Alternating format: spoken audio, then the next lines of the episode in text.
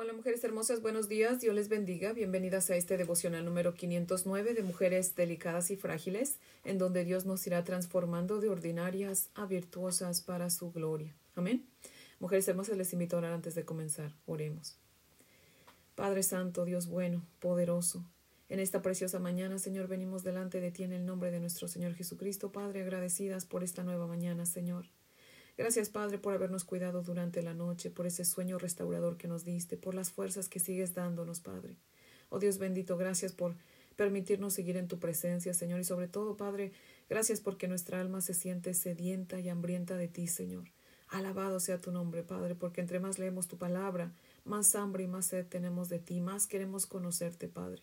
Oh Dios bendito, revélate en tu palabra, Señor, y permite, oh Dios, que tu Espíritu Santo nos ayude a entenderla, Padre Santo. Por favor, Señor, en el nombre de Jesús. Amén, Padre fiel. Bueno, mujeres hermosas, si tienen su Biblia, por favor, ábranla conmigo en Josué capítulo 6 y vamos a estudiar los versos del 1 al 5.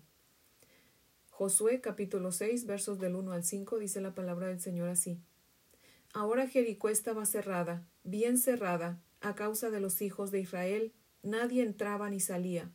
Mas Jehová dijo a Josué, Mira, yo he entregado en tu mano a Jericó y a su rey con sus varones de guerra. Rodearéis pues la ciudad todos los hombres de guerra, yendo alrededor de la ciudad una vez, y esto haréis durante seis días. Y siete sacerdotes llevarán siete bocinas de cuernos de carnero delante del arca. Y al séptimo día daréis siete vueltas a la ciudad. Y los sacerdotes tocarán las bocinas, y cuando toquen prolongadamente el cuerno de carnero. Así que oigáis el sonido de la bocina, todo el pueblo gritará a gran voz, y el muro de la ciudad caerá.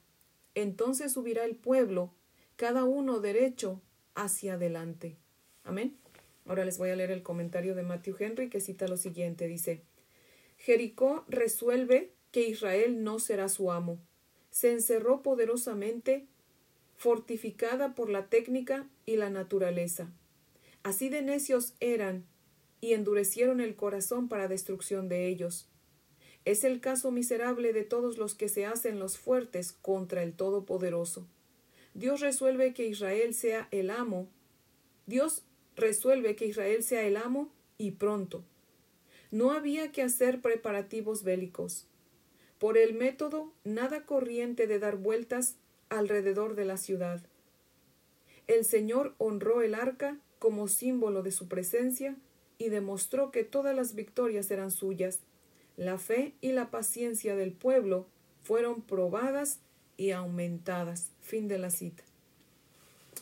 Dice el verso 1 que Jericó estaba cerrada, dice bien cerrada a causa de los hijos de Israel y nadie entraba ni salía, lo cual significa que por miedo a los israelitas y sobre todo por miedo al Dios de los israelitas, los de Jericó se habían encerrado muy bien, habían pues protegido sus murallas, según ellos, de una manera muy segura, como que si el Dios de Israel que había abierto el Mar Rojo y el río Jordán no iba a poder abrirse paso por las murallas, ¿verdad? Pero en el verso 2 Dios le dice a Josué, la victoria está asegurada como que yo soy el capitán de ustedes, ¿verdad?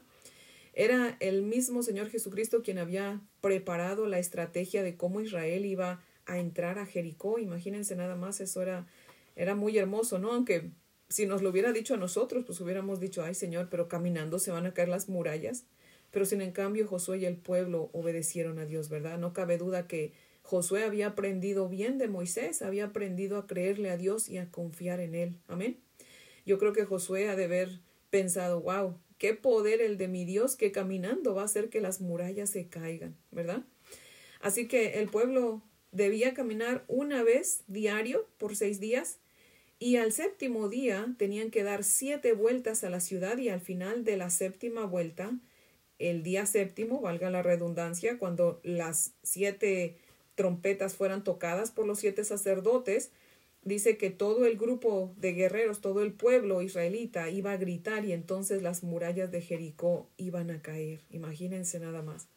Se dice que el 7 es el número de Dios, es el número completo.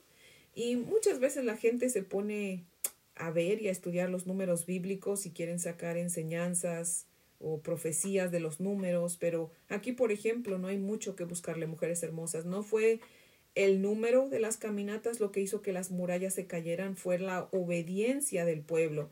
Su obediencia que fue el resultado de su fe es lo que hizo que se cayeran las murallas. Dios solamente quería ver si de verdad le creían o no. Y si le creían, pues lo iban a demostrar obedeciéndole, ¿verdad? Ahora, Dios siempre hace su parte, mujeres hermosas, pero también nos deja hacer nuestra parte. Por favor, vamos a leer nuevamente el verso 5. Dice, y cuando toquen prolongadamente el cuerno de carnero, así que oigáis el sonido de la bocina, todo el pueblo gritará a gran voz y el muro de la ciudad caerá. Entonces subirá el pueblo cada uno derecho hacia adelante. Al final del verso dice entonces subirá el pueblo cada uno derecho hacia adelante.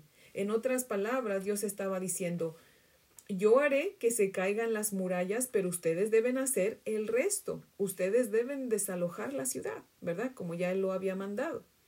Y hoy día, mujeres hermosas, pues pasa exactamente lo mismo, ¿verdad? Dios dice, yo te regalo la salvación por medio de mi amado Hijo Jesucristo, pero tú debes despojarte de todo aquello que no me agrada.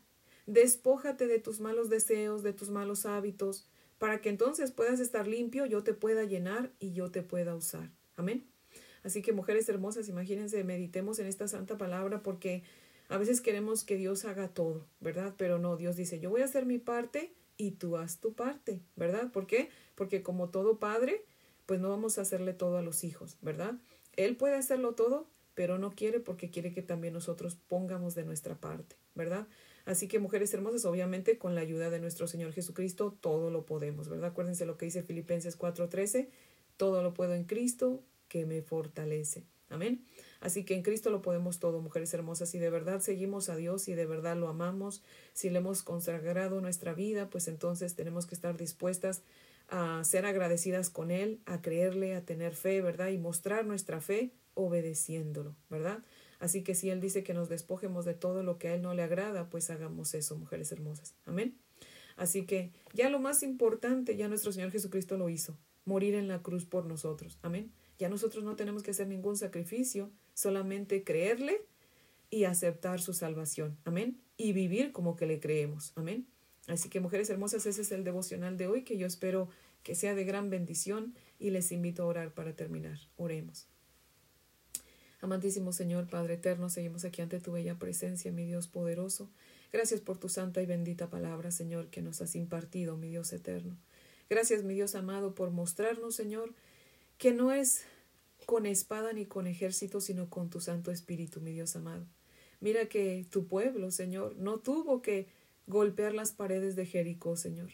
Fue solamente obedeciéndote, caminando, creyéndote, mi Dios amado, que caminando iban a caerse las murallas, Padre. Oh Dios poderoso, Señor. Bendito Dios, ayúdanos a nosotras también a creerte, Señor, a creer tus promesas, Padre Santo. Oh Dios Todopoderoso, ayúdanos a mostrar que te creemos, que te tenemos fe, Señor, viviendo en fe, Señor. Viviendo, Señor, de acuerdo a tu voluntad, Padre. Deshaciéndonos, despojándonos de todo aquello, Señor, en nuestra vida que no te agrada. Despojándonos de los ídolos, de nuestros corazones, Señor. Por favor, Padre Santo. Pero ayúdanos, mi Dios amado, porque ese es nuestro deseo. Pero también necesitamos de tu ayuda, mi Dios bendito. Ayúdanos para que podamos deshacernos de esos hábitos malsanos que a veces tenemos, Señor. Por favor, Padre fiel. Y permite, Señor, que el día de hoy lo vivamos para tu gloria. Que en todo cuanto hagamos en este día tu nombre sea glorificado, Señor. Ayúdanos, Padre, para hacer todo como para ti. Por favor, Señor. Te damos gracias y te pedimos que te quedes con nosotros, Señor y por favor ayúdanos para no pecar. En el nombre de Jesús. Amén, Señor. Bueno, mujeres hermosas, espero que tengan un día muy bendecido. Les amo en el amor del Señor. Y si Dios nos presta vida, pues aquí las espero mañana para que continuemos con nuestro estudio en este libro de Josué. Amén.